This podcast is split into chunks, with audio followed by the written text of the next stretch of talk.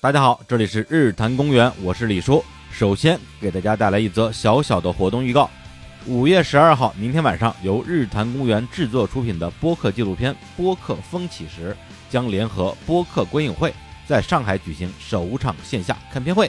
我和小伙子将邀请听众们在影院大屏幕上共同观看。看片会之后，还会和主持人景湖端会议的主播樊一茹、开放对话的主播关雅迪。闲宁气的主播曹宁一起为大家讲述节目幕后的故事。本来准备录这个贴片的时候呢，还打算说还有少量的余票，但是在录制的时候已经完全没有了。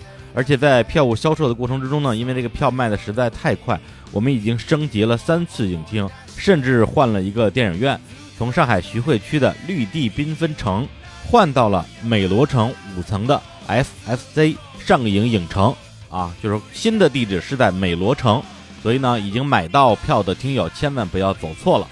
还是感谢大家的厚爱，买到票的朋友呢，我们就明天见；没有买到的，我们就下次再见。今年我们一定还会以各种形式和上海、北京以及其他城市的听友们线下相见。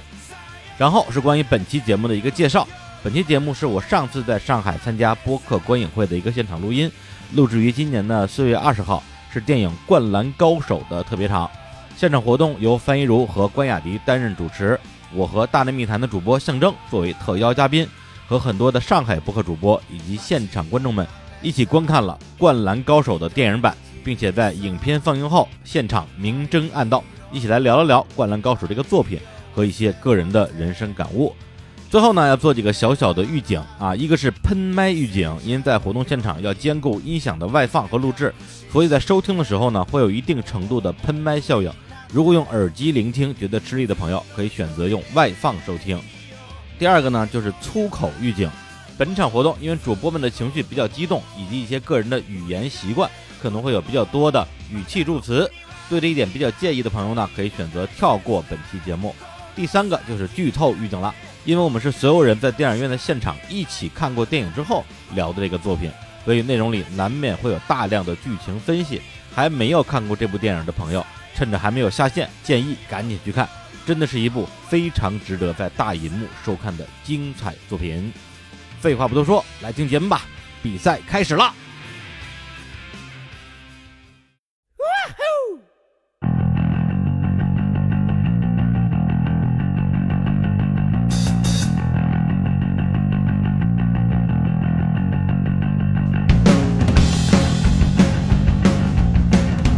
我是关雅迪，开放对话的主播。大家好，我是樊玉茹。本场活动是联合喜马拉雅播客频道共同举办播客观影会的一个现场。今天我们播客观影团的对谈呢，会编辑为一档节目，在喜马拉雅独家上线。然后我们今天特邀的嘉宾啊，来吧，大内密谈的创始人兼主播象征，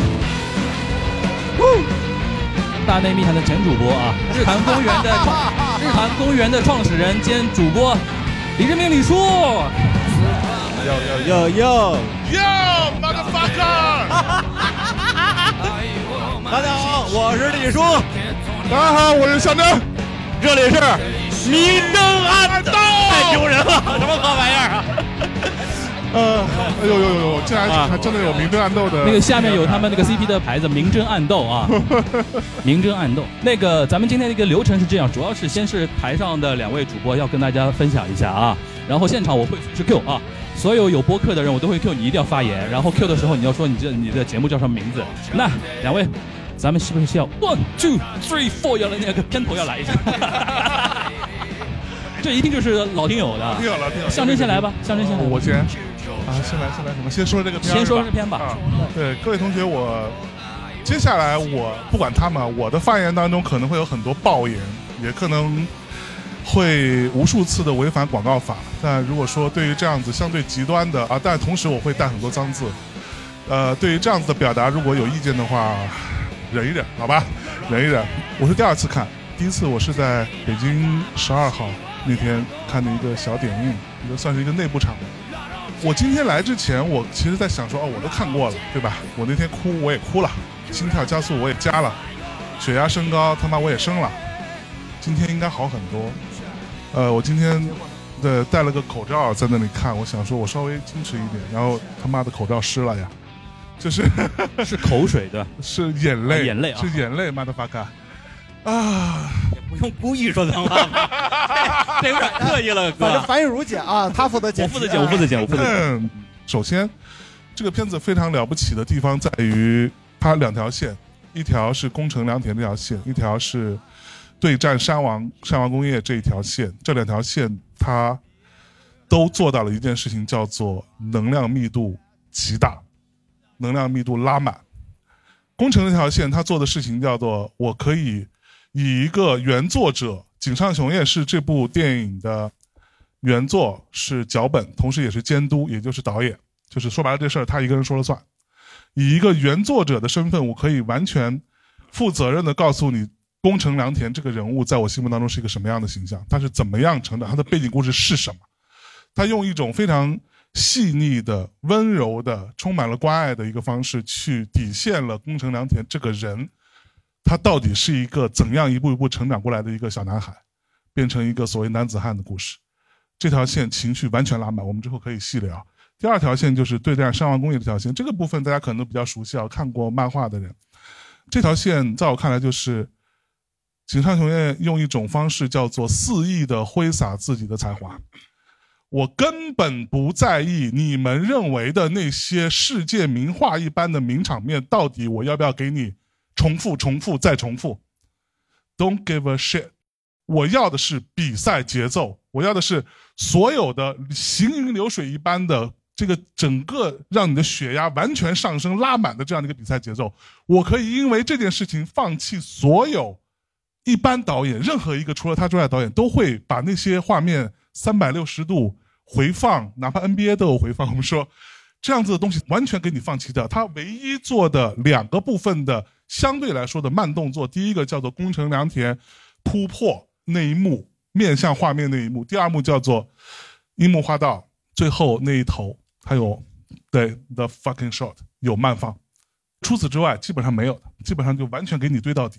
所以两条线完全拉满，在我看来是只有他能做这件事情。在这里，我作为一个《灌篮高手》的陪伴我童年的人，我觉得我需要对于井上雄彦致以最大的敬意，同时对于这部电影敬以最大的敬意，因为这是我看过的漫画改编的最好的电影，没有之一。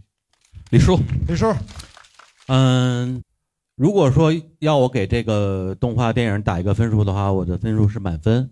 然后可能会有一些《灌篮高手》的漫画或者是老版动画的观众会有有一些遗憾，包括我在北京看完首映之后，朋友圈也看到有朋友在小小的吐槽吧，说为什么雨露的戏份没有了，海南的镜头没有了，翔阳啊、陵南啊都不见了啊，还有跟晴子的那那么重要的一场。有点像告白啊，实际上是一个跟作品前后呼应的戏都砍掉了。然后他就说：“哎，什么时候能看到导演剪辑版就好了？”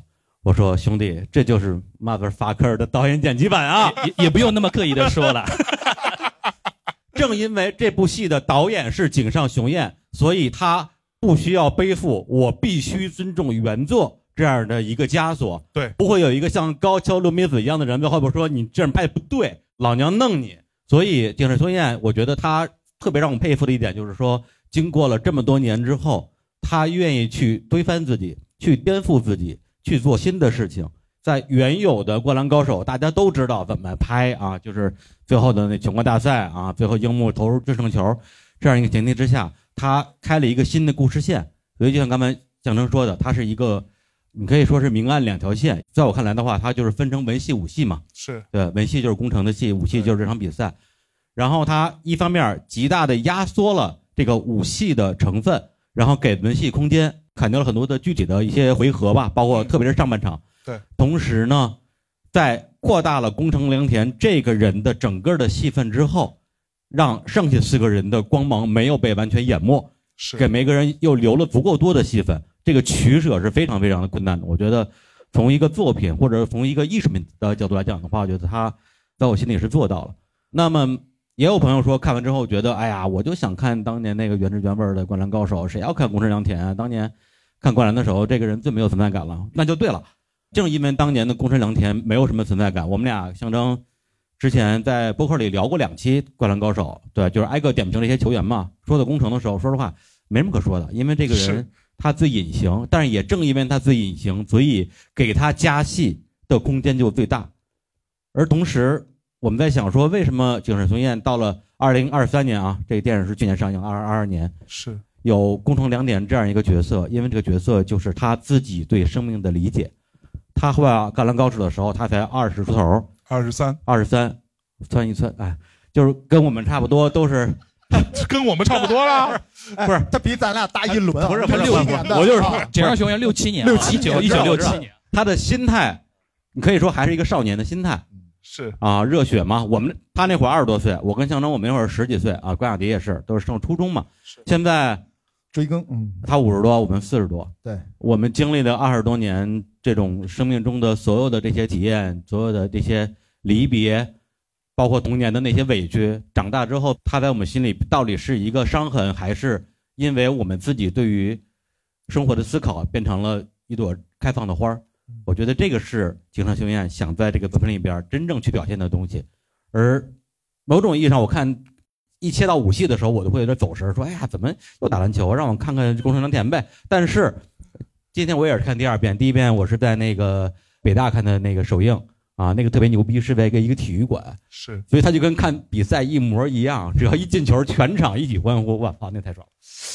然后 就是 我这赶紧插两句，一会儿我好走啊，可能要离开你就别十几分钟。插了，走吧。别别别别，慢慢慢走不错啊这场活动非常危险，啊有可能是我仅有的插不上话的一场活动，所以出门把门带上好吗？你啊今天话说多了会被讨厌的。对对，真的是呃，赶紧的表达一下我对这个电影，我这今天是第三遍了，第三遍没有认真看。我觉得我一直在思考这电影到底谁是主角，不管是表面上是工程，或者说我们经常聊樱木花道和流川枫，但是看这一遍大一幕，我觉得刚才其实象征说的，我觉得在我看来，这个篮球运动。是他这次想表达的主角，从来我们没有在 TV 上不可能看到的这些传切配合幺二幺幺的这种战术，还有拆挡，我看的是非常爽。年轻的时候，我也在球场上只会抢篮板的那个人，就是我我根本不会投篮，所以我为什么最喜欢樱木花道？是，另外一个最后那个笨蛋呀啊，！我非常的中二，非常的 摔的不行了。那第二个就是，我觉得他不只是这次是一个悠长的告别，他也是一个温暖的鼓励。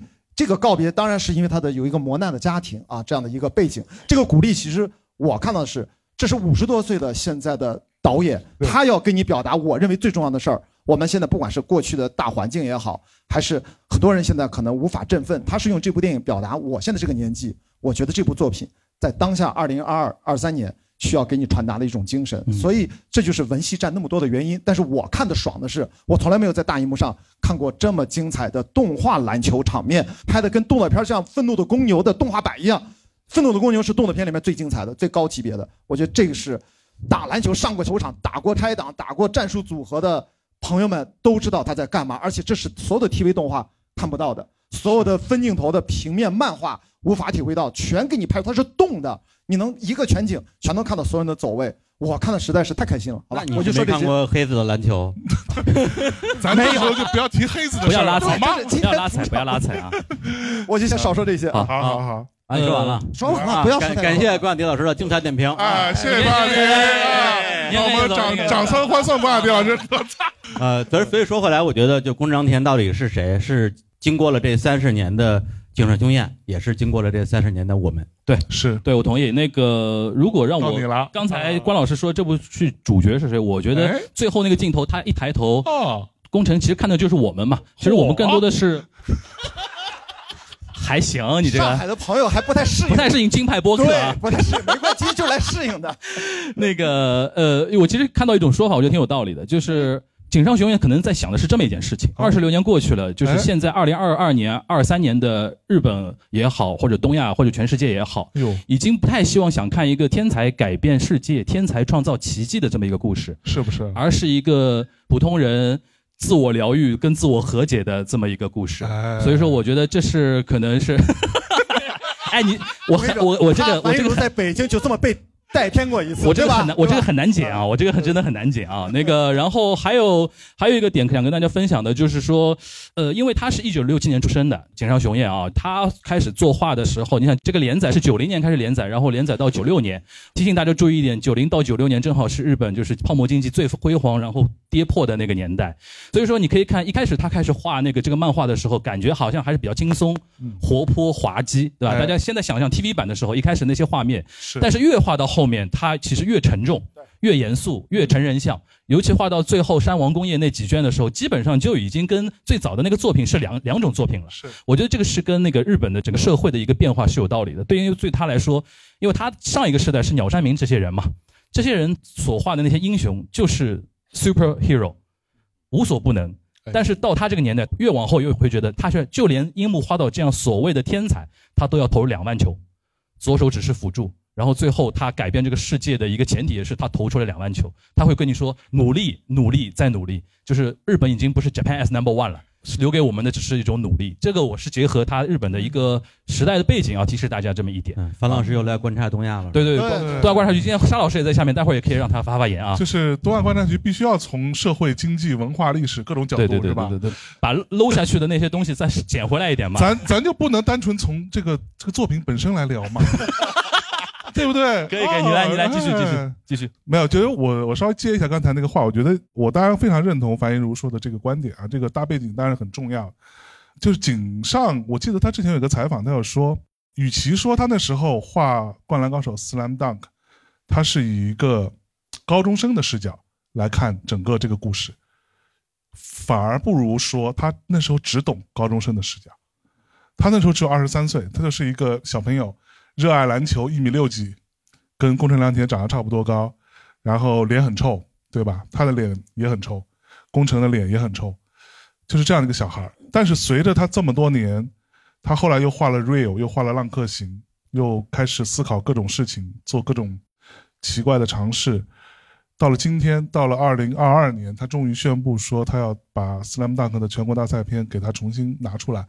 我觉得对于这样的一个人来说，他让人觉得可敬的地方就是他没有单纯的给你卖情怀，他可以卖情怀，对吗？他今天说实话，我都不知道他这个玩意儿到底长成什么样子，他也可以 totally 就直接把这 slam dunk 这几个字打出来，我也会买票的。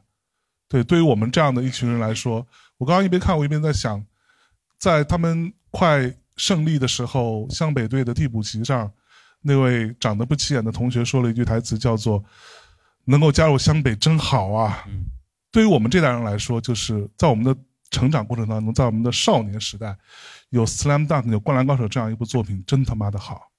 而今天时隔二十多年，他又把这些东西又拿出来，然后我经常说，我这个 井上不带这么玩儿，就是你上来用这个像手稿一样的方式，把工程画出来，把呃三井画出来，大猩猩，然后什么流川，最后樱木，所有这些手稿在你面前动起来，嗯朝你走过来的那一刻，这刻叫做什么？这个叫做这么多年过去了，你们这帮老东西，你们这帮当年跟我们一起玩的，你们都老了，你们都胖了吧？但是我们回来了，我们还是这样，我们依然是那个少年。我我在看到那时候，我就已经完全完全被震撼到了。我第一次看的时候，跟我今天看的时候，我依然被震撼到。尤其是当那个画面最后出来，连他出的那个字体，因为我是学设计出身哈，所以这个比较敏感一点。那个字体字重都跟漫画里一模一样的出现的时候，井上就告诉你说：“看看，你们要的东西我都给你，你就等着吧。”而且我从来没有见过一部电影的预告片是整个电影当中最无聊的部分，所有的精华从来不放出来，他从不给你，急对不对什么呀？急就是什么呀？就是牛逼就牛逼，对，就是你要干嘛？就是我真的很 来补一补，补一补，补一补，补一补补一补。让他那个冷静冷静冷冷静冷静。我来 Q 你一下啊，你来，你。来，你觉得这部电影的主题是什么？这部电影的主题如果用一句话来表达，只剩一句了对，你就今天就最后一句了。啊！来钱的火车票谁给报了？梗都太老了你们。上海不是不玩这种梗吗？我看中晚的。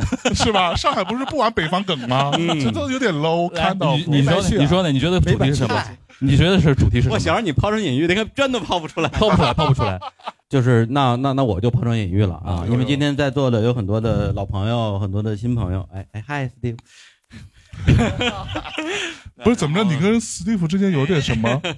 啊你背着我跟他怎么着了？爱别人。嗯，然后有很多朋友可能对这个作品有不同的理解啊，嗯有的人比我更懂篮球啊，有的人比我更懂漫画，有的人比我打篮球打得更好，有的人可能觉得比我播客做得好。我觉得特别对，因为做播客跟打篮球一样，我觉得要是没有这个信念的话，就干脆不要做了。但今天既然是我坐在这里跟大家分享，那我就斗胆说一下我的一点那个漏见吧。我自己感觉这个片子如果要用一句话的主题来说的话，那就是活下去。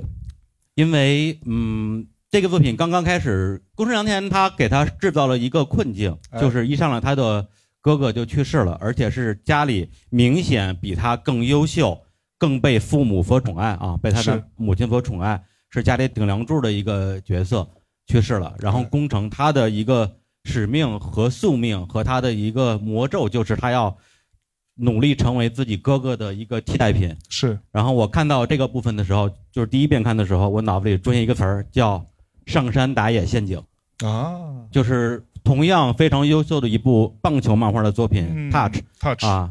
然后它安达里边充老师，安达充老师的作，品啊，那个向荣老师不屑一顾。我我还好，我还好，我还啊好。想当年啊，那那你成长了。对成长成长，对，他是也是兄弟，只不过是双胞胎兄弟。然后哥哥更优秀，弟弟就是一个躺平二百五啊，啊。然后两个人喜欢同一个女孩，这个女孩也喜欢他们俩。结果啊啊，你说的不对，对他其实我知道他其实喜欢弟弟，但是作者会故布疑阵，故布疑阵，让大家觉得他对于哥哥呢也是有某种情感的。然后结果这时候优秀的哥哥死了说反了吗？啊我来吧啊，反了吧不对，不重要啊，不不重要啊不重要。啊，我没说反。啊然后那这个时候对于播客人就是要坚这，个自信。这时候对于上山打野这样一个啊，你是兄弟说反了是吧？啊，对对对，兄弟是说反了。我我以我以为你说那个，夸你，我说知错就改，对不起。哎对不起，对对对对对对，弟弟死了，弟弟死了。啊，对，那么对于打野来讲，他的困境是同样的困境，而且比如说那个女孩，她其实更喜欢的是活下来的这一个，但是正因为那个人死了，那我就就可以理直气壮的跟你在一起，这样好像什么地方不对劲，反而让两个人没有办法走到一起。嗯，然后他的父母也因为更优秀的那个弟弟去世了之后，然后就觉得说，哎呀，怎么生下这么一个废物儿子？对，虽然他没有说出口，但是他们所有的表现都是这样的。那么这个时候，在上山打野的脑子里只有一句话：为什么死的不是我？啊，在这里边也出现了。是那么我为什么会说就是活下来这件事情？因为咱们把武戏的部分先抛开不谈，就说文戏的部分。那么对于宫张天来讲的话，他不光是失去了自己的哥哥，嗯他在小的时候失去了自己的父亲，对，然后失去了自己被视为父亲的哥哥，长兄若父嘛。而且他的里边有明确的戏份，是他的哥哥说以后这个家就靠我了，而且他母亲是接受这一点的，觉得以后你是家里的顶梁柱了。嗯然后失去了自己的母亲。他的母亲虽然在世，但是他们俩之间的这种裂痕好像是没有办法去弥补的。可以说，失去他母亲对他的爱这件事情，有可能是比他失去父亲跟哥哥这个事情更让他痛苦，而且他每天都要去面对这个事情，嗯在他这十几岁的人生当中。那这个作品，大家如果去联想的话，最近有一个什么作品呢？《深海》。《深海》讲的也是这样的事情。就是当你失去父母的爱之后，你怎么活下去？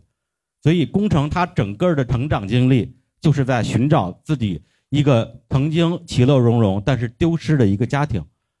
那么，大家再去回忆一下刚刚这个片子，他是怎么找到自己这个失去的家庭的？当赤木说他起码还会传球的时候，他找回了父亲。当三井重新进入球场向所有人鞠躬的时候，他找回了自己的哥哥。当才子在跑步的时候说：“你如果紧张的时候就看看自己手心儿的时候，他找回了自己的母亲，他得到了一个完整的爱。而且大家如果像我一样看第二遍，你看电影的第一个镜头，宫城良太的父亲的那个遗照长得跟赤木一模一样。对，这些东西它不是巧合，它不是巧合。导演为什么让他长得跟赤木那么那么像？当然这个事儿是我的理解。啊，对，另外就是关于自己最爱的人逝去了之后，自己该怎么去自处这件事情。特别是说，如果在当时我做对了某一件事情，比如说在我的哥哥离开的时候，我不要去说你再也不要回来，是不是结果会不一样？嗯他会一直思考这件事情。那么这个事情，大家再去想一个作品叫《铃芽之旅》。那我想说的就是，其实井上雄彦某种意义上就是创作这个作品，在我看来，跟新海诚创造《铃芽之旅》这样一个作品，他们都有同样的一个真实的事件作为一个动因，就是日本的三幺幺大地震。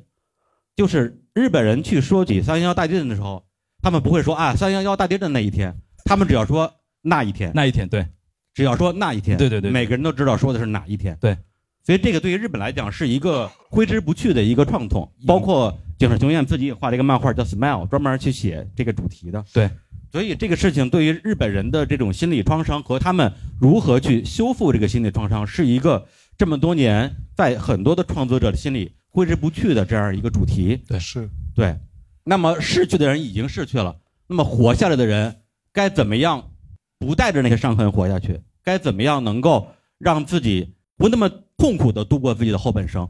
我觉得是刚才我提到的这几个作品都在讨论的一个主题。嗯嗯然后，如果我再举例子的话，咱们就说最近上映的电影《宇宙探索编辑部》《泰坦尼克》，讲的全是同一个主题，就是活下去。这是我最近的观影之后得到的一个我觉得体验我觉得其实你现在李叔现其实是你最近的心态啊的一个映照吧。看所有的电影都是 都是这个意思。好好活下去，挺好，挺好，挺好，挺好。咱咱们咱们改呃改鼓励一下李叔，来来来来，活活下去，活下去，活下去，活下去，活下去，活下去，活下去。牛逼牛逼啊！我会努力活下去的。那行我因为我来，啊，今天机会难得，让让先让我啊说完，让我说完。两分钟，来两分钟。对啊，马的发哥。简单说啊，我觉得我对于这个话题，就是这个电影到底讲什么，如果是一个关键词的话，叫做解决。我的这个利益可能没有那么高哈，我觉得是一个解决的问题。那我们可以简单来看，工程这个人物为什么我会觉得他塑造的好？当然这当中有很多加了很多戏，我们之后再聊。嗯，这个工程这个人物，啊，其实他是一个什么样的心态的变化？他第一层叫做失去老爸，又失去哥哥，非常孤独，所以他在那个海边有个洞，对吧？那个洞就看到大海，甚至连天空基本上都看不到。他就在那个洞里边，他也会哭啊，他哥哥也在里面哭，他也哭过，对吧？第一层就叫做我该怎么办？就是我其实他是一个小孩嘛，他那时候才小学初一这样子，他啥也不懂。那第二层就是他试图想要成为他哥哥，就是我们都有记得那一幕，就是他妈妈说啊，把这些东西收了吧，这哥哥的房间东西都收了吧。那时候工程戴了一面具，那个面具是他哥哥的面具，这个意象也再明显不过了，对吧？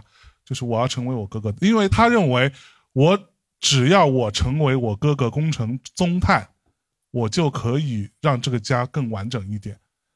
为什么死去的不是我，是我哥哥？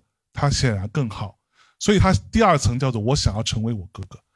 然后他在篮球场上做的事情就是他把他哥哥留下的那个遗物，这是我也是我之前看漫画的时候他完全没有交代过的，就他为什么带一个护腕是一前面黑红。对一黑一黑红，我本来以为这是一个某种看到的特殊设计，不是牛逼的作者就能把所有的不经意的细节对全都全都给你给你写成伏笔。对，然后原来这个护腕是有一半是他哥哥的护腕，那个红色是他哥哥的，他带着他哥哥，他这时候希望做到的事情叫做我去跟我哥哥站在一起，我变成他，我们两个两个人合二为一。然后接下来就是有趣的一幕，就是整个比赛进入到下半场，下半场开场的时候，工程这条线跟比赛这条线它会融入到一起。这件事情叫做什么？我们来看一下场上发生的事情。对方上完工业突然意识到说，哦，原来你们这个队湘北队当中，工程良田是一个这么重要的角色，他的职责就是要把球从后场运到前场去。然后这个时候，呃，我们伟大的安西教练做了一件事情，叫做其他所有人，你你们剩下四个，你们都到前场去，后场跟工程说的好听点，叫做这是你的舞台，说的他妈难听点，这事儿你得解决，你解决不了，咱甭玩了。这个跟安西上半场对于三井寿的运用是一样。三井寿他是什么人？他是山井寿，三井寿 motherfucker，他是什么人？他是他们队的射手，对吧？他是，如果说我们队的这个得分最大的利器，如果说搞不定，咱们队也别玩了，上来先玩三井，对吧？然后我们看到的三王队的主教练其实维二啊，在我看来犯了也有一些错误，最重大的两个错误，第一个错误叫做上半场先派一只仓聪这个人物啊，一个非常牛逼的有耐力的一个家伙，对吧？防守专家，防守专家，从来没有缺席过任何比赛训练，甚至阑尾炎犯了都还要坚持考试的那个家伙，让他来防三井，这个方式本身没有错啊，就是正如所谓的打出号机，先他妈打电线嘛，对吧？先把电线打了，这个出号机也就差球不多了。这个逻辑本身没有错，但是他却被动的触发了三井寿的一个技能，叫做血磨的差不多的时候，我才可以变得更强。残血三井，对，残血三井才是完整体，才是超级三井。对所以瞎眼子龙，对，所以你想，瞎眼，所以你想，整个比赛当中，三井寿，呃，我记得不是特别清楚，大概其的逻辑是这样子的：一共投了九次三分球，九投八中，还有一个加一的罚球进来，所以他完全是一个开挂的状态。尤其是当血被磨没了，我觉得这是他第一个失误。说工程说工程，对，然后回来说工程啊，这个时候他对于工程的做法就是这个场地后场你来处理吧，你处理不完咱们就完了，对吧？好，那拉回来，工程在现实当中他做到的事情是什么？就是我们看到他的画面往回切，切到工程他过往的事情的时候不是白切的，工程搬到了新的一个地方，然后他非常孤独，他在那个小区里面拍拍球，也被邻居骂说你你他妈吵什么，赶紧走。去那边玩去的臭孩子，然后对面明明有五个人，却不敢来叫他一起跟他打球，因为觉得看起来脸好臭，上学也没有朋友，被所有人欺负，对吧？看起来就是一个不良少年。在这个时候，这两条线都叫做工程，你必须要解决解决，而且就靠你自己解决，就靠你自己一个人解决这事儿，没人帮得了你。你解决了，过了这一步，你这个事儿就算达成了。解决不了，咱们全都搁在这儿，死在这儿。而且你看，工程他们家这一家子其实状态是什么？在他爸爸去世，可能我们稍微悲观点想，可能也就几个月之后，他哥哥就去世，家里边两个男人先后离世，然后剩一个小孩和一个小妹妹，他妈妈该怎么办？从这一刻开始，他们家就像一个琥珀一样，完全被冰封在这里。这个家庭是没有任何进展。他们虽然搬了居住的城市，换了地方住，没有任何进展。他们连生日的时候还是要切一份蛋糕给哥哥，然后说今年哥哥多大了？哦，二十岁。这不是在说年龄，这是年龄没错，不是在说年龄，这在说可能我们用我作为工程，我可能真的赶不上我哥哥，他永远都比我大。然后他妹妹说，工程其实早就追上来了。对，其实他早就追上来，在这个部分，工程需要在现实状态中，他需要去解决这件事情，在场赛场上，他依然需要去解决这件事情。嗯，我觉得这两条线在这里的汇合是非常非常棒。嗯而且他妹妹其实是走出来了，反而他妈妈跟那个工程有一点走不出来。他妹妹有有一句话嘛，就是一开始很小的时候，有两个教练在说啊，那个孩子死于海难。他妹妹帮上说，我哥哥只是去一个很远的岛上，对，然后到二十岁生日的时候，他自己在那边说啊，如果还活着的话，宗泰已经二十岁了。对但是全场其他两个人就那两个教练是他妈妈的嘴替，对他妹妹是工程的嘴替。对对对对对，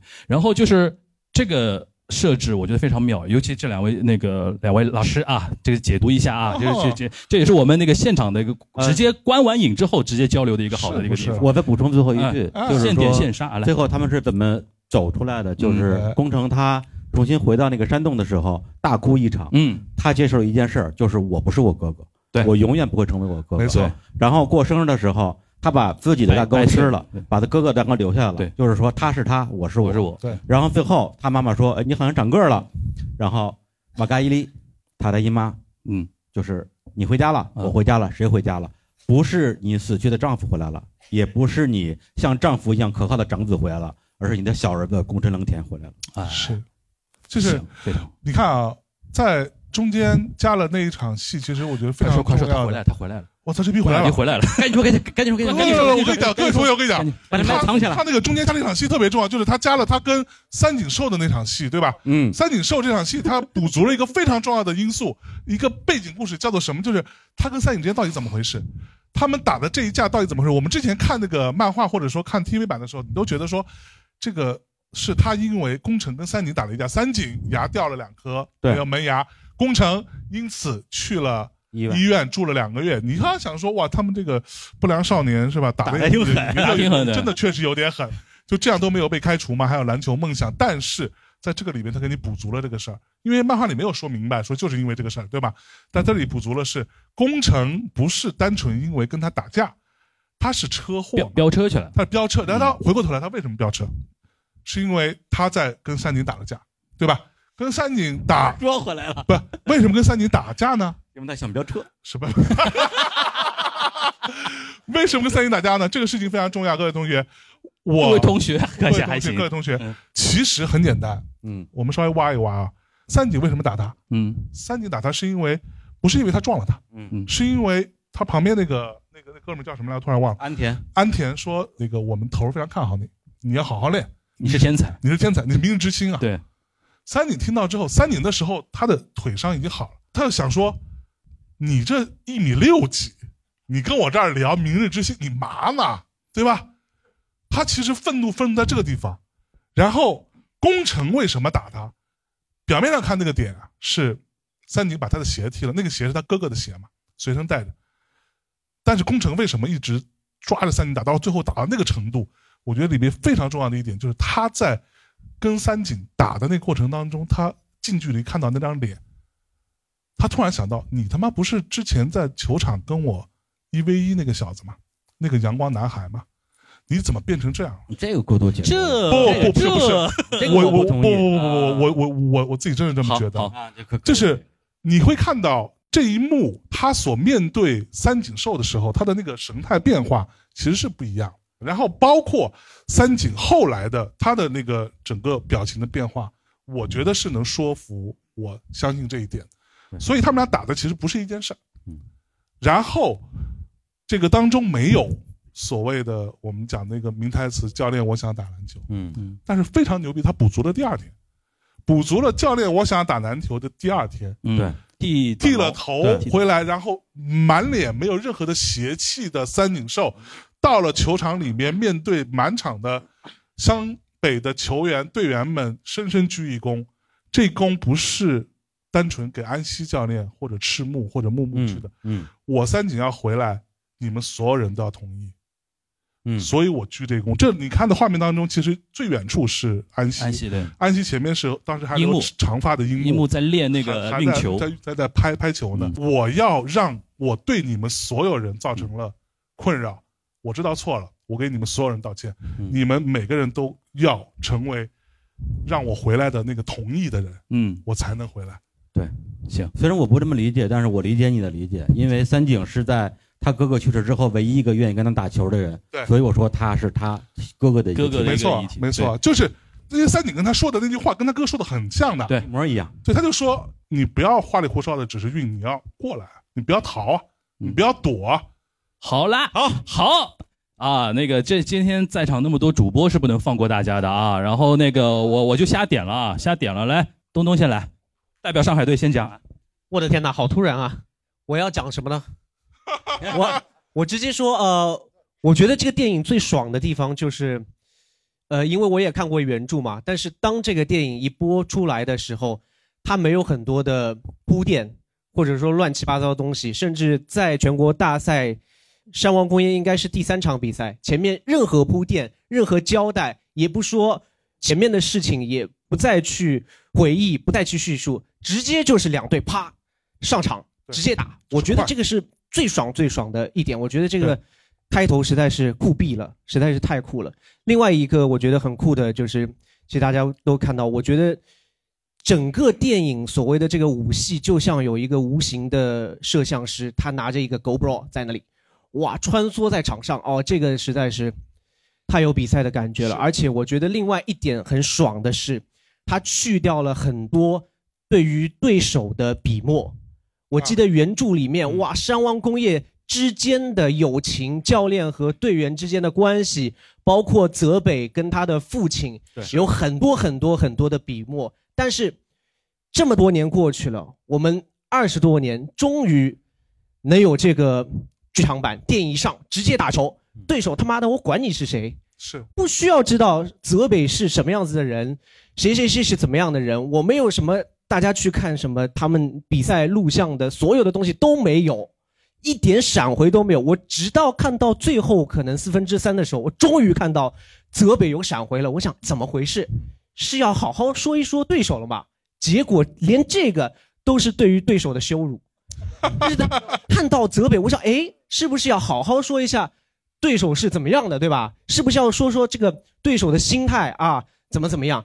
我记得印象很深的是，打到最后的时候，泽北的队员也要聚拢一起商讨战术的时候，是他们的声音都是没有的，就是说也没有说我要怎么布置战术，要盯紧谁，要怎么样，就是完全不重要。他妈的，就是我们就是来看湘北的，二十多年了，憋死了，前面都不要交代，直接给我打，直接上。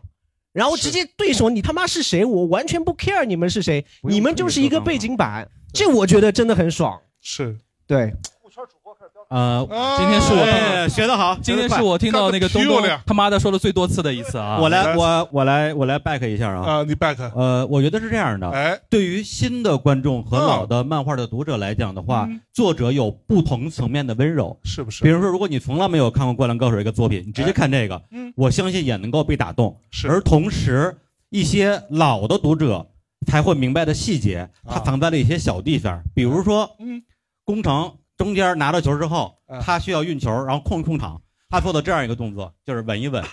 这时候给了安田一个镜头，这招是跟安田学的。安田打丰裕的时候，安田是这么干的。是对再比如说，樱木最后要换上场的时候，流川故意犯规，造成一个死球，就是为了让樱木上。就是为了让樱木上，再比如说刚才你说的那个那几个人啊，没有表情商量战术，我的感受可能恰恰相反。我觉得山王真的是一支强队，到到这个时候了，被追分的球队才是心里最慌的。五个人脸上一点表情都没有，一点都不慌，反而证明了湘北的厉害。嗯，然后关于你刚才提到的左北的那个那个闪回那个回忆，咱们第一次看《泰坦尼克》的时候，就九八年，可能那个你还没看过，呃，九八年我看过啊，就是看过看过看过看过，啊，看过哎的，我说就长得比较嫩长长得比较嫩哇啊，长得哇，你这我羡慕你啊，羡慕你，驻颜有术。哎，杰克拿到那张船票，嗯说这是我这辈子最幸福的一天。嗯我们觉得我操，这个逼是挺幸运的啊，嗯，就是打个扑克能赢一船票，泰坦尼克。哎，啊然后你等你等到你第二次看的时候，啊，他说这是我一辈子最幸福的时刻，你就说傻逼，你丫就死了，对你幸你你幸福个蛋呐。然后我前两天又看了一遍《泰坦尼克》嗯，说哇这是我一生最幸福的时刻。嗯，我当时眼泪就掉下来了，我觉得这就是你一生最幸福的时刻，没有错嗯，然后左北说：“老天爷，请你给我一点磨练吧，让我继续成长吧。”他要的东西来了，这个东西在在我看来，我我觉得不可笑。对对啊，我又哭了。我觉得是他得到了他想要的东西。行，对，啊对不是常不是一场比赛的胜负这么简单。然然后我继续 Q 啊，继续 Q 来 Storm Storm 虽然来的比较晚啊，来哎来，Stop 老师客气客气客气。，Stop 老师牛逼我那啊！个我只看了后半段，哎呦，是不是？后后一个小时。哦，然后我其实我关注的点和大家不大一样，我是大家不是在结束了走动嘛，或者在布场的时候，我特地看最后那个演职人员表，我看到哇有好多人。因为在我印象中，我们想象的一种日本动画，可能就是不管是井上或鸟山明，他们是一个手稿一个人完成的，对不对？但后面没想到有这么多人，我就想哇，这一个片子后面这么多人来完成，他不仅是要参与到电影的制作，有可能有一些年轻的新生代，他是小时候看井上，就像我们一样看《灌篮高手》然后他再参与到这个制作。我在想啊，我在预测啊，或者我在猜，是不是里面一些剧情的改动会和这些年轻人加入井上的团队是有关系的。就他们觉得他们有一些事情，哎，对他们，我就像我们一样非常喜欢《灌篮高手》，但我们觉得是不是你刘卡瓦的部分太多了，我们不想看樱木花道，我们想看宫城良田的部分。他们这个建议是不是被井上接收了？我我很我很笃定的有这个猜测，因为要做一个这么大的电影，而且井上在这个年纪能有改变，也是不容易，因为他作为一个神级别的一个创作者，他能接受别人的建议。并且进行改变。你看，我相信幕后上千个人，肯定有人对他说过。我觉得我的《灌篮高手》的梦想是怎么样，怎么样，怎么样的。我们不是每个人都是流川枫有那种天赋，我可能就是宫城良田。可能宫城良田不仅代表是井上，也可能就是日本喜欢篮球的孩子，因为日本平均身高可能也就一米六八。开玩笑，开玩笑，但但这代表很多喜欢篮球的孩子。但我只看了一半，所以我觉得我有点明天二刷一下啊。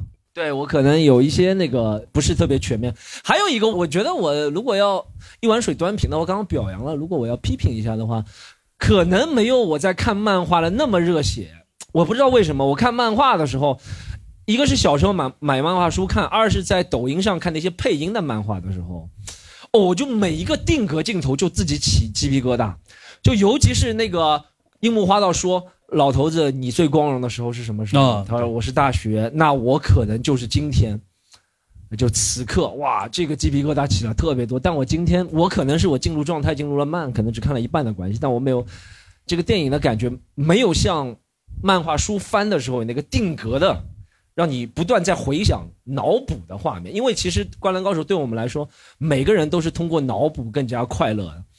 就像刚刚两位主播说的，哎，很好，他把一个从来没有有过的一个篮球电影，通过这么全面的方式，但我觉得其实我在看漫画的时候也很爽，对我对篮球的那种很初级的解读，他虽然没有写全，但我那种犹抱琵琶半遮面的感觉也很爽啊，这就是我想 OK，那给到 Lucy 啊来，撕票俱乐部的 Lucia 来。哦，我简单说一下，就是我不知道在场有没有观众跟我一样，可能对于《灌篮高手》没有那么的熟悉，但是是第一次看全国大赛的这个剧情是吗？啊，对对，嗯然后我我我可能我九一年的嘛，所以小时候这个番对我来说更多的是我跟我的表哥一起看，就是小学放学回家吃中饭的时候，我表哥在家里看《灌篮高手》，或者是。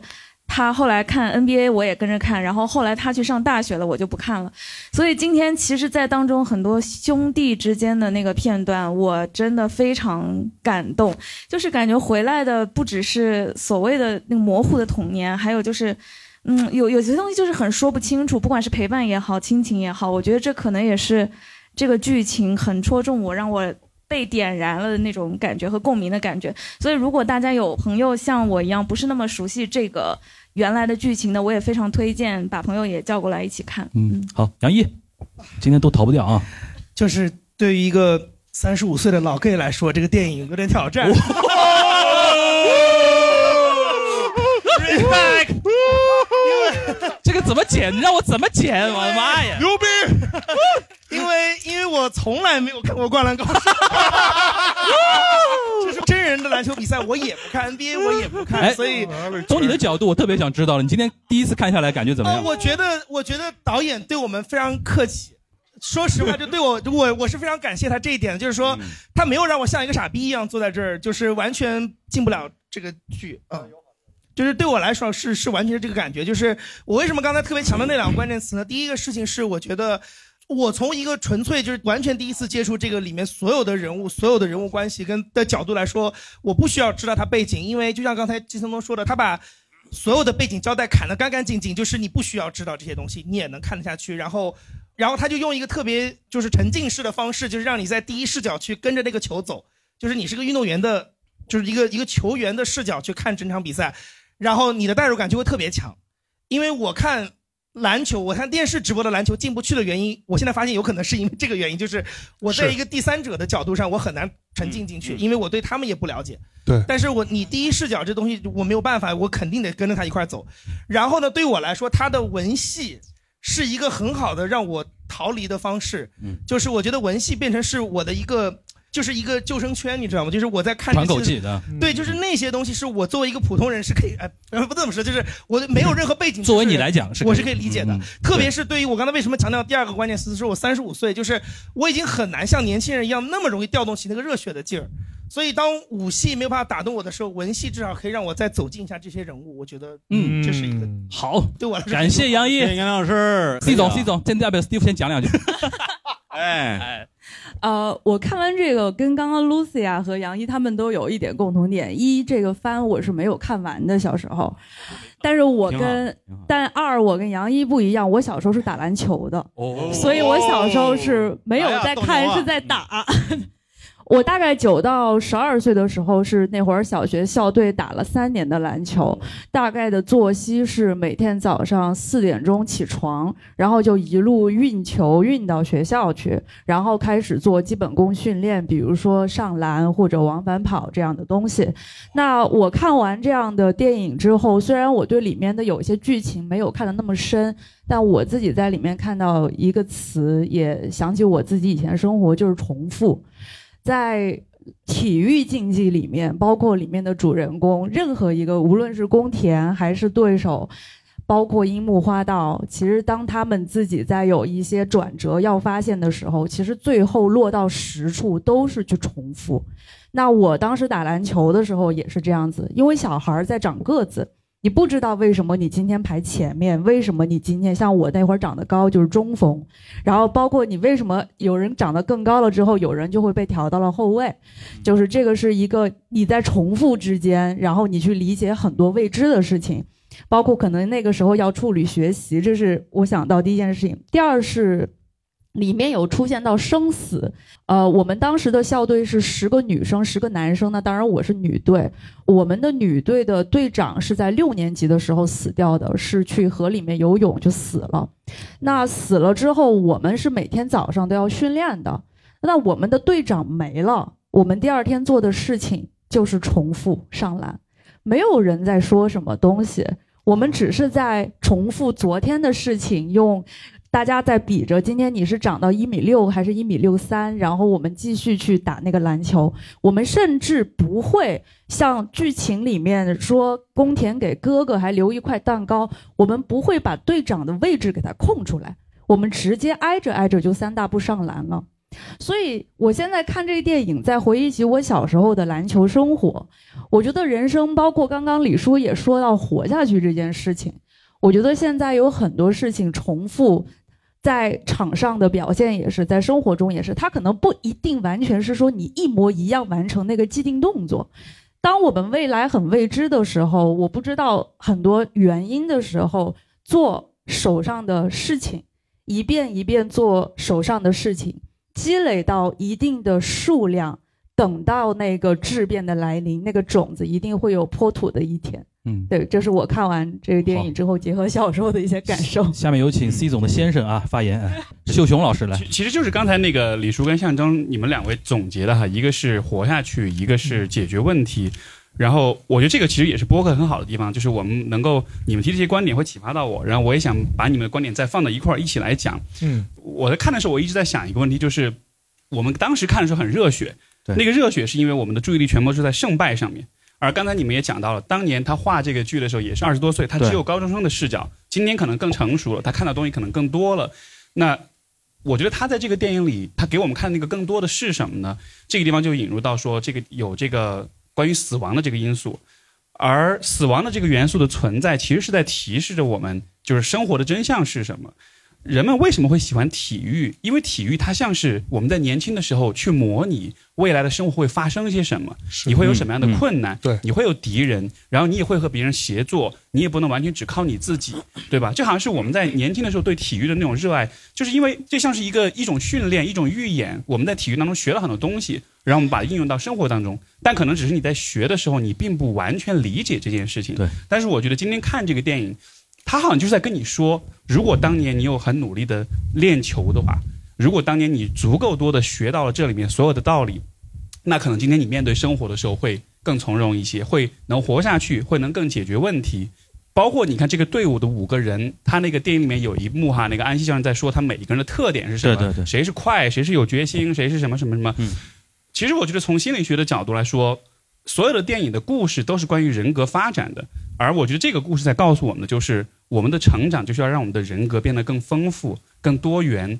他们每一个人其实代表都是你可以拥有的人格当中的一部分。对，如果你能拥有这么丰富的一个人格，你就能解决很多很多生活中的问题。是，所以他这个从这个层面，我觉得他也是用体育、用篮球在隐喻，就是我们怎么去面对生活，那就是信任彼此，然后爱彼此。然后发挥各自的特长，好好的协作，还有就是那种不屈的精神。到最后，他给的那个答案，这个比赛也只是众多比赛中的一场，最后的胜败也不重要。但是我看完之后，我就会觉得，OK，我觉得现在好像我更知道要怎么去面对后面的生活了，所以这是体育，我觉得能带来特别特别伟大的一个地方。是，好，感谢。嗯，那感谢 Steve 呃啊，旁边这是我们大内的嘉宾，呃，王家之老师，你来著名 Q 的王家老师。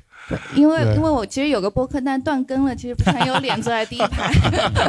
就我小时候其实也是看过《灌篮高手》的，呃，而且我特别中二，那个时候就是喜欢樱木花道，然后从小就跑步都是手刀跑的，一直到读到高中才是改过来。对，嗯然后大家都拔高了很多，我就讲点没没那么高的东西啊。我就觉得第一点比较打动我的是男性友谊这一点，就是因为我从小到大可能念的都是文科班，然后我身边其实没什么直男，都是一些 都是都是杨一，都是杨一的。生活西化的一些男孩儿吧，然后就是谢腰。对，然后所以这个这种直男的这种友谊模式，其实还特别挺让我觉得新鲜的。对，就是其实有一种亦敌亦友的这种关系，包括我觉得台上几位也有这种亦敌亦友的感觉哈。然后没有没有，我我们台上这几个，我们是纯纯敌人纯粹敌人，绝对不是朋友。对，谁跟他是朋友？今天被我们摁着。这个是第一点嘛。然后第二点的话是。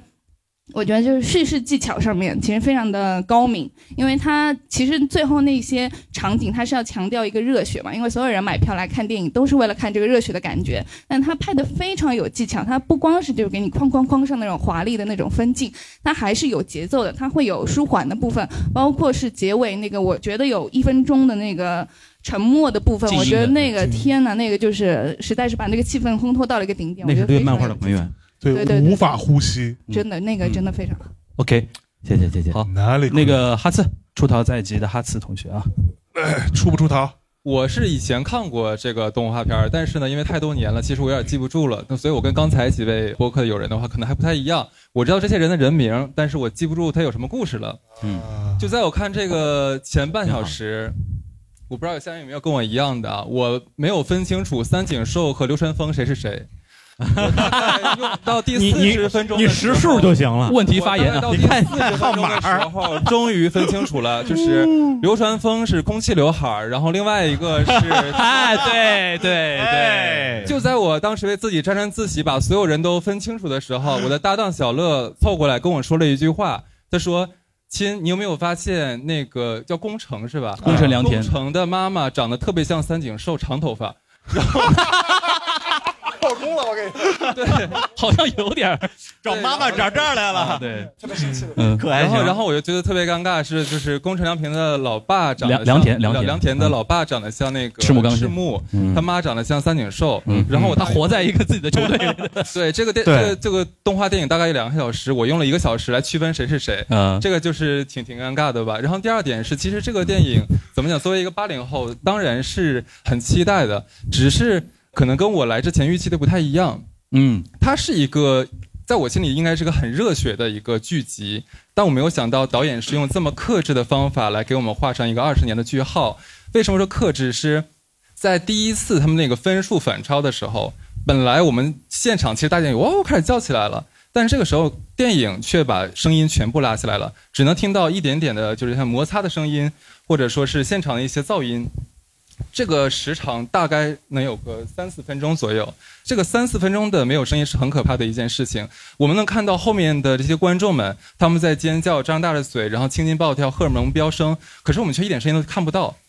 就是按理说，呃，我觉得一个热血电影的话，它应该是让就是现场沸腾、加噪音啊，或者加声量这样子，但结果他没有用这种方法。其实我觉得这个克制的非常克制的东西让我很意外。对，嗯，小乐。其实我也是一样的，但是听到前面有很多人说说不认识人，我就很放轻松，因为我当时刚才很怕 Q 我，我就问哈次那是攻什么疼，凉什么态，就我感觉我进入到了一种就是我很智障的这个漩涡，但好像并不影响我观影。刚刚很多人都说这是他们的一个。有惊喜嘛？就是你们在回忆你们的童年，但我觉得导演非常好的一一点就是那些看过有情怀的人，你们有你们的小惊喜和小彩蛋。但像我这种没怎么看过的人，我有我的盲盒，因为嗯我觉得我是带着看一个剧场版的心态来的，但实质上我收获的是一部电影，不是剧场版。嗯对对对它是一个完整的剧情。我看它，它人物的故事线，它的情感，包括它的多线程，其实哪怕我没有看过，不知道这个人是谁，我是能代入的。然后我说一个我的感触吧，就是我们这代人都很累很卷，所以现在你经常听到的是说我放过自己呀，我躺平怎么怎么样。但是这个电影里面的热血会让你觉得，其实赢、想赢、渴望赢，这个坚持和精神其实还是非常爽的。就到最后，你会和那个主角一样，在最后那几十秒。你明明知道他会赢，但你还是很紧张，你希望能够跟他一起赢。然后刚刚我觉得有一个话题是象征老师说的，哎，叫老师好吗？就是他说是解决，但我觉得解决之外，我觉得这几个人物有一个共通点，就是他们其实都不是很完美。他们有各自的问题，是，比如说不爱传球，比如说他性格上的问题，包括个子矮等等等等。但这并不影响他十七年只专注一件事情，他想打篮球，或者是说这一刻就是我人生他们最精彩的部分，并不影响。那只要你有这样的一个坚持，其实到最后你会听不到那个世界的杂音，你可以专注做那一件事情，然后等待它的结果。嗯，好，那个顾超老师，顾超，啊，那我我就说点我们这我这个专业的好了，说点音乐方啊，音乐啊，对。啊啊啊。今天是首先呢，我是放弃了这个上海音乐厅开放以后第一个外国大师第一场音乐会对啊，然后来这儿，感觉怎么样？收获感觉怎么样？我觉得非常值得啊，收获很大。谢谢这个主办方，哇，这是主办方 要感谢的人太多了，对吧？主办方，这这不能感谢某一位是吧？嗯。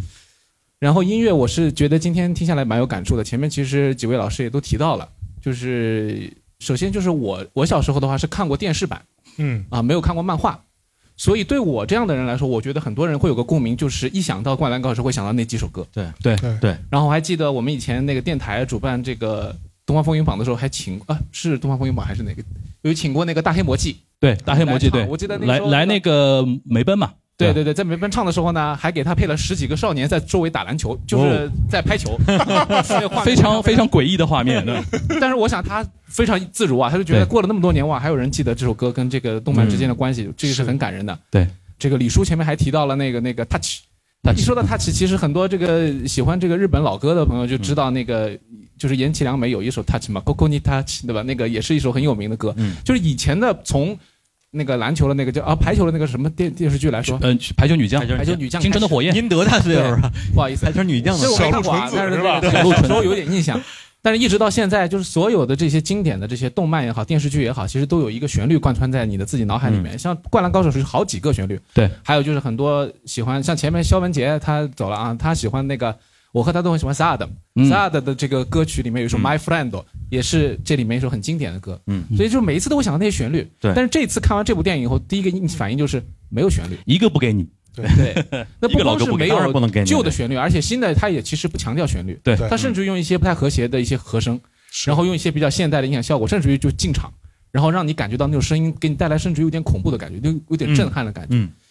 所以我觉得这可能是寂寞的感觉啊。就是我觉得日本的动漫一直在进步，其实就是在音乐方面就看出来他们的制作非常的用心，而且这次的这种震撼是超乎于我们以前说任何一首歌曲给你带来那种感动，不是纯粹的热血，嗯，给你感动带来的是一种现场的一种整体感。我觉得音乐开始为画面服务了，这是好事情，对，而不是说某一首歌它讲了这个画面以后，好像感觉我们都在跟着那个歌走，对，但这是两种不同的体验。我觉得很多朋友肯定会有。同样的一种感受。好，然后提到电台，我们要问问另外一位来自于电台的我们小畅老师了啊。小畅老师讲电台话题，你最有发言权了。呃，东方风云榜请到大黑魔记就是最近的一届，就是去年这一届。对，确实有一些小孩子在，呃，那个在旁边拍球吧。对，我们小畅老师的节目叫小畅翻牌啊，大家可以打开自己的那个各个平台来搜一下啊。谢谢樊叔，我应该是今天来的一众当中就是最新，然后是订阅量最少的趋于无的一个播客。但是你在上海很有名啊。啊，嗯，我我很想知道现场有多少人是看哭的吗？举手给我看看。哭的，还是挺多的，还挺多的。我是真没料到我会看哭哦，就是我因为事先我屏蔽掉所有的，因为我有好多朋友之前去香港看啊什么的，就是其实是蛮容易剧透的，但是我是有意屏蔽掉所有的剧透，所有之前的铺垫啊、信息啊什么的，我就是今天直接就来看这个电影版，然后我就希望我跟这个剧的距离，因为我初中的时候是被被迫卷入。女生，因为你知道女生那个时候，哎呀，我们女的看什么懂什么篮球呀，什么规则都不知道，就挑哪个帅呗。嗯然后我们就被迫就选入啊，你喜欢他啊，你喜欢他，呃，流川枫，流川和樱木之争，对对对？然后我那个仙道和不会有人不会有女生喜欢樱木，有吧除除除了加之之外，反正那个那个时候喜欢流川枫的女生是最多的嘛。嗯然后我跟这部剧的距离就属于游离在外。你听听我喜欢的谁，你就知道我跟这部剧有多有理。嗯因为那个时候我喜欢藤真健藤司，人喜欢藤真的也超多。哦，是吗？也很多。还有一个人，还有一个人，我跟前面小伙伴一样，我就是一些名字非常熟，但是我已经不知道他曾经在剧中是什么样的人设了。我喜欢铁男。水户洋平。啊，水户洋平，水户洋平也超多人喜欢。今天有啊有啊，水户洋平在。他男的也喜欢，真的吗？我不喜欢，那你不是男的？就是我刚才问我老公，我说水户洋平在里面是打什么位置？他说他是樱木最好的朋友。打架的位置，他在看台上负责打架已。经他在看台上记不清楚了战斗力天花板。对，所以我其实不看漫画，也不会打篮球，也不懂规则，但是哎，我很好奇你在哪儿哭的？对我我也很想知道哎大家在哪儿哭的。啊我是在最后那个名场面，就是拍掌那个地方。对，啊因为这个东西最打动人的是，嗯。直男的友谊就是宿敌或者是相爱相杀的人，终于在场上完成了一次合作。因为这个一幕是他们其实没有击掌之前，我其实一直在想，哇，这个队就是当然我们可能都会知道最后他们会反败为胜，但是是一种什么样的方式呢？那个方式可能就发生在永远互相瞧不起的这两个人终于携手完成了一次成功的投篮，然后这个点我是自己在心里，我想我如果我是编剧的话，我会这么写。最后果然是来了这么一出，嗯然后他们互相击掌的那一刻，我想啊，太就是能够直面自己的那种心里的疙瘩，我们就是那种膈应，对吧？就是呃，台上两位也懂，就是是。就是能够直面自己 心里的那种这相级相杀，Q 的高级，对吧？那种膈应就是做出来的那种反应，我觉得是非常动人的，嗯。尤其在两个那么要面子的男生的身上，就是这一幕，觉得是成 成熟的标志。嗯虽然有的时候也真的是为樱木的那种很十三会翻白眼，实在很无奈无厘头，但是那一幕确实给我留下了很深刻的印象。然后，因为我们今天早上电台呃零点场嘛，很多人不是都在朋友圈发嘛，然后我们今天早上一零三，包括九八一也做了相关的主题，但是一零一没做，为什么呢？因为我的搭档没有看过，然后我就很遗哦憾。，因为小郭比较年轻的啊，不是我的搭档克里斯，他九四年就94年跟这部漫画完全错过，嗯所以呢，就是我们没法聊。但是我在我的微博上面看到一条听众的留言，他跟我说。八零后的男孩们，其实我们根本没有老，我们只是太累了，累于工作，累于家庭，累于和人打交道，让我们多一份天真和热血，我们还可以继续战斗。哦，我看着他这条留言，我也跟着他一起很热血。昨天我是零点在和平影都看的，这我第一次看到和平影都平均年龄那么大。就没有没有老，真的没有老，对对对对。而且你还准备通宵，你还嗯。准备赶早班机，呃你是战斗的下去的。对对对对对。那那个刚才我那个在感谢感谢，在开场前没介绍的啊，那个现现在在坐着了，呃范甜甜老师，甜甜，弟弟弟弟来，来弟弟，哎。天，哪，我以为 Q 不到我了，肯定要 Q 你的，哎，甜甜老师说两句。你今天哭了吗？我当然哭了。你在哪里哭了我我其实因为我自己打篮球，然后当年我们看的时候，其实我最感动的一点啊，就是没想到这次是宫城良田作为一个主角。嗯嗯其实我最喜欢的就是宫城良田，哦因为 Why？其实你们知道吗？就是女孩啊，就我们女生看篮球，你们要知道，在场下惊声尖叫，自己那些男孩打篮球都是我们女的。所以说，很多时候说这个片子属于男生的时候，我很生气。包括因为其实大家都知道，这部篮球电影是呃我们这个呃写呃写写的人是谁啊？忘了。井上雄彦，井上雄彦啊，一下子一下子卡住了，卡住了他。其实是跟 NBA 完全搭档的在一起的。对，Dennis Rodman 是他的原型嘛，包括 Michael J，嗯，就是 Michael Jordan 啊这个年代。那我们当年是属于这个年代的人，因为看完之后去看这个对对对 NBA 的篮球，包括炒鞋子也是从那个年代开始炒起来的。嗯乔伊啊，什么这些鞋子，想当年简直是天价，哪个男孩穿一双长得再丑也有女孩喜欢。我跟你们说，还有这件事，现在还来得及吗？就他的帅气指数绝对就是最上等的，所以其实从三角攻防也好，从我的每个精教点全部都是在于技术点上。所以大家如果瞧不起女孩看篮球，这个我肯定要不高兴的，是不是不敢不敢不敢，是不是？其实我们女孩看这个电影的时候，我心里第一个最反应就是今晚和青春告别，我一点都没有告别，这点是让我最开心的一点。哦太烦现在老是要卖这个情怀啊，就硬逼着你给我哭，是不是？这是我想的，这句话我想出来的，是吧？怎么怎么想的烂俗烂俗烂俗没有，现在很多电影都是说想逼着我们八零后来对对对哭一哭。其实我们八零后已经是最难的一波人但你今天哭了呀？但我哭的点是在于什么呢？我觉得就是曾经那一份东西，在今天并没有被抹杀掉的那一份哭，对是反哭，还在，就是你并没有糟践我曾经很爱的那个部分的东西啊的那种哭。嗯，其实对于井上，我们还是很感恩的，就是没有卖情怀。一万卖情怀的话是，说明他觉得我们真的也是老了，有过去要卖情怀，他就不是井上了。对的，对，而且其实我觉得这部电影还有一点很重要，就是对于体育精神的一种东西。嗯就是其实我们女孩有的时候，你说就是对体育这个东西可能没有像男孩喜欢的这么深沉，但是因为有这个《灌篮高手》，包括我们去看了这个 NBA 之后，其实对体育是有一番新的见解的，让我们女孩更喜欢体育。我觉得体育精神这些东西，这是一个好事情吗？这有什么不好的？是不是？是是。好了，我应该没什么可以说的了。好，感谢。然后最后那个米粥抓紧两三句呃我我想听那个看台 FM 的兔子老师说一下，因为看台 FM 是一个体育博啊，在看看台它是一个 FM 体育博客。兔子老师，哦，那个就是，其实刚刚甜甜老师说那个技术点，就其实也是我，因为我可能现在还一直在看球，然后自己也做跟篮球有关的节目，所以呃，樱木那些在场上非常张扬的动作，包括他跳到台上去，我就觉得太像罗德曼了，那对。就是我小，对，他的就是就我觉得就是因为罗德曼的比赛离我们已经很远了。但是那个镜头出来的时候，我觉得罗德曼就在场上，包括那个扑出去，就这个是我就是很震撼的点。然后我另外有一个很小的点，我想讲的就是嗯。在篮球场上，其实一些打的一些战术，比如说我跟李叔刚刚对。在讨论的说，赤木开始给三井做无球挡拆了，对，然后就相当于他把自己的身段放下来，他给三井制造进攻机会。然后后面其实马上有一个，大概三井投了两个三分球之后，后面有一个镜头是还是挡拆，然后大家去防三井了，然后那球赤木得分了。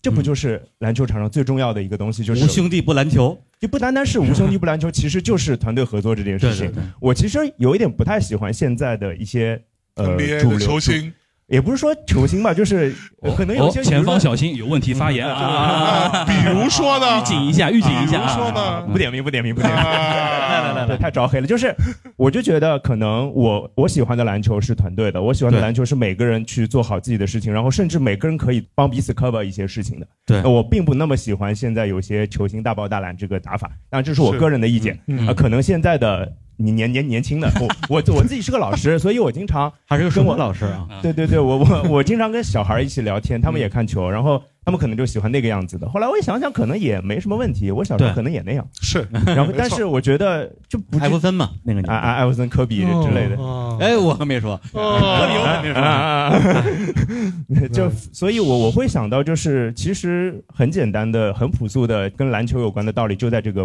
电影里，在这个漫画里体现出来，就是很美好的事情。对对对，嗯好，对。然后关于罗德曼，我稍微驳两句，因为我跟象征聊那个灌篮那两期节目，有有很多留言说我表示中夸大了罗德曼的得分能力。对，那这个啊，我在大内密谈的评论区回复了一下，大家可以自己去看啊，我列了很多数据，数据就不说了。但是我想留言的人他们。一定有一个共同点，就是没有真正看过罗德曼打球。只要你看过罗德曼打球，你就知道他在场上是干嘛的。很多情况之下，他就是那个扭转乾坤的人。是对方得了二十多分，打了二十多比零的时候，连得四分，这就是罗德曼能干出来的事儿。是，对他不是一个抢篮板的。对，好，然后播客观影会肯定得听听听众的那个意见啊。嗯然后我跟大家说一下啊，参与互动或者发表自己观点的观众呢，不仅有机会可以在线上听到自己的声音，还可以在现场获得由喜马拉雅提供的礼物一份。呃，黑帽子这边啊我们更多的播客内容呢，在喜马拉雅都是可以回听的。好，现在大家可以问任何问题，说任何东西，好吧？开始举手。然后来，这第一位，来中间这位。哦，其实我想问一下，就是大家都在关注流川、关注樱木以及关注三井，对赤木这个人的看法比较少。其实我就想问一下，大各位老师对这个人物塑造的观点和看法。呃，赤木其实相对来说，在这次里面可能戏没有那么多，尤其是在漫画当中非常重要的那一幕，就是赤木在鱼柱的到达之后，嗯，鱼柱点醒他这一幕，在这个里面并没有出现鱼现。柱削萝卜，对，鱼柱削萝卜跟他说，就所谓的比目鱼形态的赤木，那个是一个完整体的赤木嘛？那鱼柱削萝卜这件事情没有出现，但是这个在我看来也他也没有吃书啊，就是他其实是从赤木的角度来看待这件事情的。对吧？他到底应该怎么样看这个事情？赤木这个人物，在我看来是一个蛮有趣的成长，在他也解决了一个问题。就其实如果我们有时间，我们可以来详细来拆解这里边的每一个人，他们是如何在这个一场比赛当中解决自己的、这个片可以拉片对，最重要的那个问题的赤木解决的问题，就叫做说我我这个人不是说我的胜利，我对于对方的胜利才是这支队伍胜利的关键。他把自己放下，他能够理解到说，我其实就是那个基础，我就是那个最重要的那个基石，就 OK 了。我不胜完全 OK，只要队伍可以胜。就是他之前他因为相对来说他那会儿他的那个队友都没有那么强嘛，所以他就觉得说只有我打出来，我们队才能胜啊。对，其实这个人物大概就是这样。嗯，赤木，哎，我我还没说呢，哎，他说的补充一下，补充那个表表达欲强。嗯那个呃，赤木的话，接着刚才象征说的那个戏啊，就把鱼柱砍掉之后，那他用什么东西来替代鱼柱这场戏呢？他蹦出来了一个小魔鬼，那个小魔鬼后来变成了赤木，还是一个高一的新生，一个 rookie 的时候，他的那高三的学长，那个学长在漫画里是一个正面角色，是。他在这个相当于毕业的时候啊，说以后球队交给你们了，整个人的面相跟动画里面相都变了，把他改成了一个反派的角色，就是要给赤木一个更大的一个宿命感。对而且这里边有很多的关联，比如说赤木在场上被对方打得毫无招手之力的时候，有一个人没有服输是谁呢？是十号赤木。对，然后等到樱木来了之后，不服输的人是十号樱木，这是一个传承。啊，对，然后再比如说，刚才象征说的就是明线、暗线、文戏、武戏相互螺旋的时候，宫城的戏份是他的父亲死了，然后在场上赤木遇到问题了，这两个时时间线是完全挨着的。嗯，对，那你就要看就是赤木是怎么样重新通过自己的思考建立起他的这种新的对于篮球的理解，然后恢复了他在工程的心目中这种叫当纳，就是老大当纳这样的一个角色。是。对，然后那个小魔鬼，我看到第二遍啊，第一遍说实话我没太理解，说这什么意思啊？小魔鬼就是变成那个当年那个学长，说你不行啊，你我说你不行，你就不行，躺下吧，对，不要起来了。然后然后赤木说谁说我不行，支棱起来了。呃，我这次看的时候我有不同的理解，就是因为赤木打遍神奈川，就是他也没有打出过神奈川。嗯，作为一个中锋，他打遍神奈川无敌手，所以他从来没有仰望过对手。对，而在那一个画面里面，当年他那个学长变成一个魔鬼的身份，说啊，你不是觉得你高人一等吗？你不是觉得我们都是垃圾吗？现在你怎么看？他这句话点醒了赤木，他让赤木第一次从一个仰视的视角去看别人，他知道作为一个弱者是什么样的心情。我跟兔子老师我们俩坐第一排嘛，看的过程之中，比如说那个三井跟那个工程两个人对峙的时候，然后三井哇一个大脸啊长发，然后我们俩坐第一排，就是视角看那屏幕，我们俩说，哎呀，工程视角，这 就真的是就就工程视角，对，就是在那个瞬间，赤木第一次知道自己遇到了打不赢的对手该怎么办，对。就是把球传出去，球队的胜利就是个人的胜利，是，这是我的理解，嗯，谢谢。好，那个我们后面其实不一定要提问啊，但是大家可以各抒己见啊，不要觉得好像台上两位老师就非常权威啊什么的，啊、没有权威。然后来来，你来来来，这个男生，那我就各抒己见一下了。来竖着，您说。呃，我是那个第三次那个看这片子了。那之前是带我和太太在香港去看了两遍。我们看的时候，大光明不是最年龄最大的。我去看第二场的时候是星期五早上十点钟那场 IMAX，因为只有五个人，全场最低年龄是我们家。呃，另外两个人是一个是老头，一个老太，他们是分开坐的，头发都白了。所以《灌篮高手》有这么老的观众吗？他们可能只是闲而已。啊，打车票早场。还有，我想问一下李志明老师，就是你刚刚说关于他找到那个自己的爸爸妈妈还有那个哥哥，那我觉得里面还有就是他一直就说说樱木是的问题儿童问题要多，那是不是找他自己弟弟呢？对吧？没没听清楚。是不是宫城良田的弟弟？啊，对他是不是完成这部分？中正田没有弟弟啊，就是他的相当于把自己当成那个，我就说成长了嘛，可以这样子。还有我没有问题，他就感觉今天看的很很爽，就是原来是一百分，今天有各位感觉是一百二十分的电影。我觉得可能更多是另一个自己，都是问题儿童蒙代呃剧。他呃呃，李叔，我来我来补一下这哎。你你你呦呦呦呦呦呦呦！哎呦哎呦，我又要发言了，一分钟就搞定了。哎，啊，我回来我是觉得男生嗯这个电影里面导演第一次给出一个问题，就是如果一个孩子从来没有活在家长的期待里面，哎他怎么办？而且还失去了最重要的他的一个以前他的偶像。是我就讲一个我身边最亲的一个我的发小他的故事，他的哥哥跟这一样，就突然因为意外就没了，而从小就是他是清华的高材生，哎呦，他的我的朋友。就很亲的人，然后就跟他的妈妈这种冷战了很多年，最后和解，跟这个电影真的非常相像。所以这个电影我是说，他其实可能不一定是哥哥弟弟的问题，他是最后你看他是从副队长变成了队长，你看那个是那个镜头给的很明确，他就跟妈妈和解。我生活当中这个朋友，他也是经历了磨难的家庭，最后跟他妈妈现在二十多年过去了，也和解了。当然中间他也考大学，他最后复读了，最后考上了北大。当然他也是就像这个，他从来不放弃，而且考了北大还是状元。所以最后这一切的一切，我就想说，这个电影里面它并不是虚构，很多我们生活当中边角料的这种磨难，它要被看见。是，这这就是那个鼓励啊！我就从这个角度，我说不一定是哥哥弟的问题。哎呀，何老师说的好，你刚刚那个樊叔说的也对啊，就如果硬要说他是谁的话，他就是樱木，特别是根据电影的设定，少年放父，对，一样的。哎呦，三哦，好，第一句话三三句话，我来唱个三句话，我来唱个反调。我作为一个漫画爱好者，我是不喜欢这个片子的。嗯，但是第二第二句话。但是我作为一个普通观众，我觉得这个片子非常好看。哦，如果青年老师的话，就是吴德鼎特别特别好看。然后第三句话，第第三句话是，虽然我不喜欢这个片子，但是我不得不承认，这个片子原创的部分它有个非常好的地方，就是它补完了工程对三井的感情。啊，对就是是因为我们都因为其实有一个大家比较共识的一个地方，就是三井为什么讨厌工程，是因为工程是三井自己的自身的映射。工程是一个坚持打篮球，但是才华反而不如三井的人，所以三井非常讨厌宫城。然后，但是为什么宫城讨厌三井呢？这是因为在这个片子里，三井是宫城的哥哥，其实他是宫城的哥哥。呃，三井讨厌呃宫城讨厌三井，是因为他看到了自己的哥哥这么有才华，但是对自己又这么好，但是他却没有坚持打篮球。对对，他却堕落了，所以成这个样子。对，所以宫城他被那么多人围殴，他要拼命的打三井，并不是只是因为三井在欺负他。对，这是我的观点。谢谢。好，对，这就是我刚刚说过的了。那 个那个这这这位这位。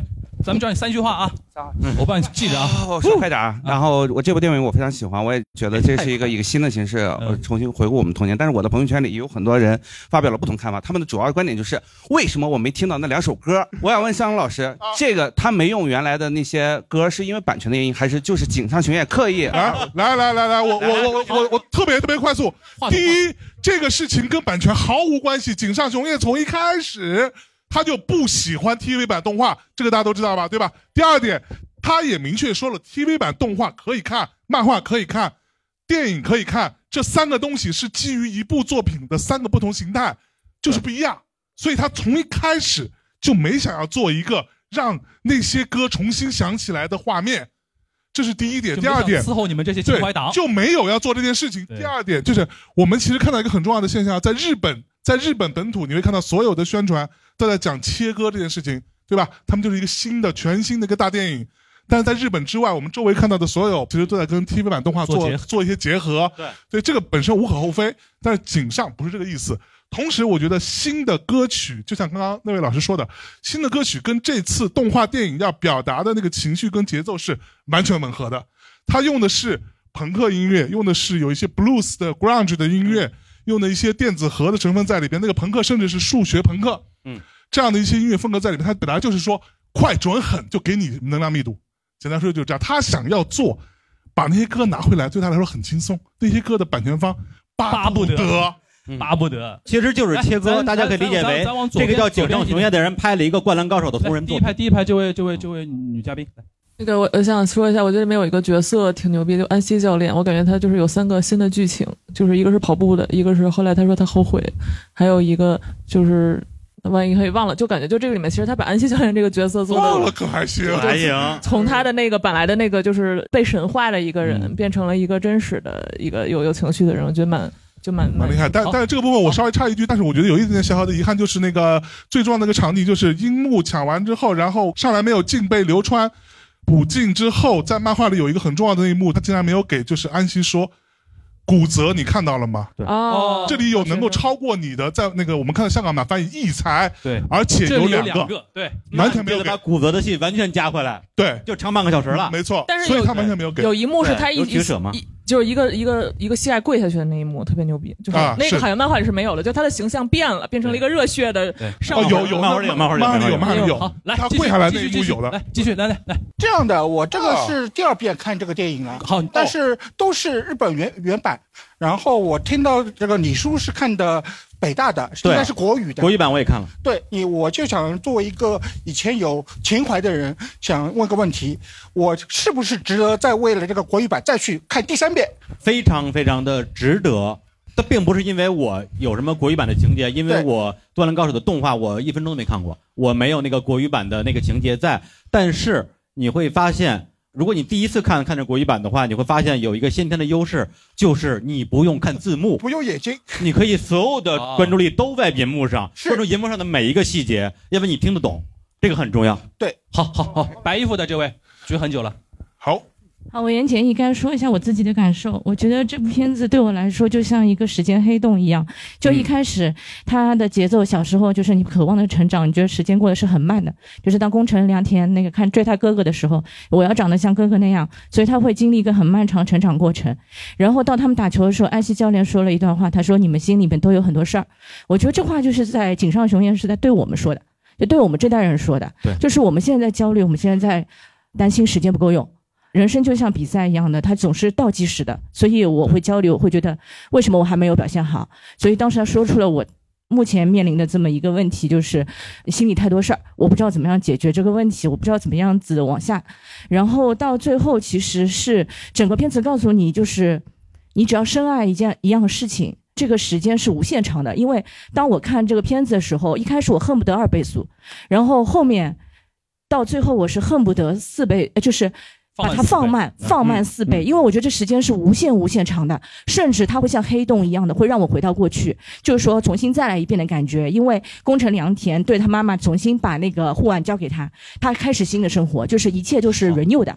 那么，对嗯、当时我觉得有一段话，他是宫城良田他说出来的，麻烦您快一点啊，只要一句话，就是呃，没礼貌当你我就是负责干这个的当你心砰砰跳的时候，你只要装作毫不在意就是了。好所以我们过人生的水就是，只要你深爱，当你心砰砰跳的时候，你再焦虑，你只要装的毫不在意，你投身在里边，这就是永恒啊！这个是我的感受。你再不接受，我心要跳出来了。来，好隔壁各位，隔壁说的非常干干得漂亮，谢谢谢谢。井上真的是一个非常会讲故事的人。我哎一直有一句话就是说，你只要放弃，你的比赛就结束了。但是我觉得他井上特别善于从一个非坚持的状态去谈这个坚持的一个问题。什么意思呢？就是说他特别善于从逃避的角度谈坚持。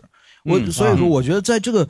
一个人的这个一生当中，其实总是强调坚持，会给学生一种只要坚持一定成功的这样的一个执念。嗯对所以也要强调的就是这个在生活当中，有时候你有时候放弃了，你你才知道你该坚持些什么。对，我觉得这个是很重要的事情。第二个观点，我就是说李叔这个关于死亡的一个问题，因为我是一个老师关关于对对，因为李叔请活下去。对，我是一个老师，前一段时间我也经历了一些，就是我我的师长的孩子烧炭死掉，嗯，那我去做一些后事的一些处理，嗯，那我就发现现在孩子就是脑子里有些执念，我在上课的时候也会有有学生课下给我发信息说我我我我心里有难受，我我想死，怎么怎么样，那我就跟他沟通，沟通下来我就觉得挺难受的，对吧？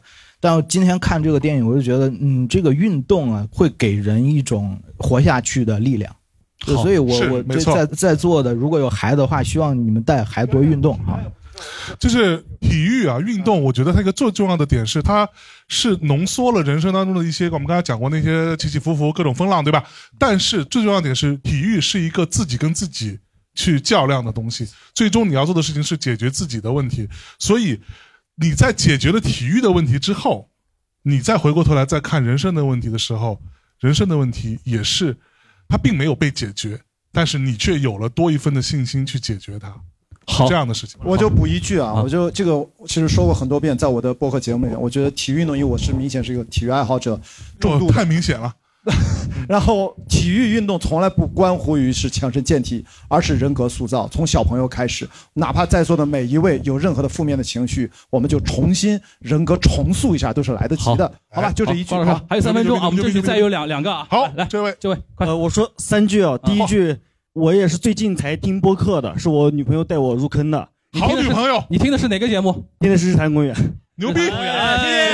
所以这这这是我准备说的第二句，就是把三分之一的这个篇幅留给那个日坛公园李叔，对，要表白一下，真的很喜欢李叔。好，然后第三句就是我提炼了一下剩下三位老师的一个关键词，然后我想总结一下，就是李叔提到一个词叫活下去，象征老师提到一个词叫解决，最后关老师提到一个词叫被看见。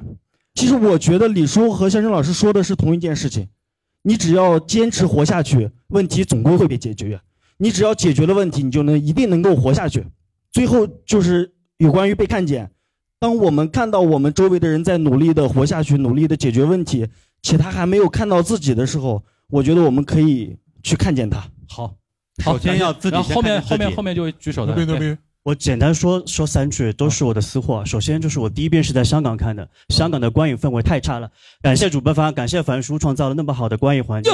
我们上海的观影环境太棒了。这这第一，第二是我的私货。今天是我的好朋友播客金汤力电台的主播乃俊的生日。哦，金汤力啊。然后他明天也会在凡叔阿那亚的现场，他的搭档博文会去。哦。所以这个给我们的向真真跟我的好朋友打一个广告。好第三点，第三句我是送给在座第一排的 Steve，我想对 Steve 说，谢谢你给我们很多分享，很给了我们力量。嗯。只要你在更新，不管你在哪个平台，我们都会听下去。谢谢你。哦，Steve 活下去，活下去，把问题解决，解决，你会再被看到。That's it，motherfucker。好，大家辛苦了。好，谢谢大家，我们下次播客观影会见。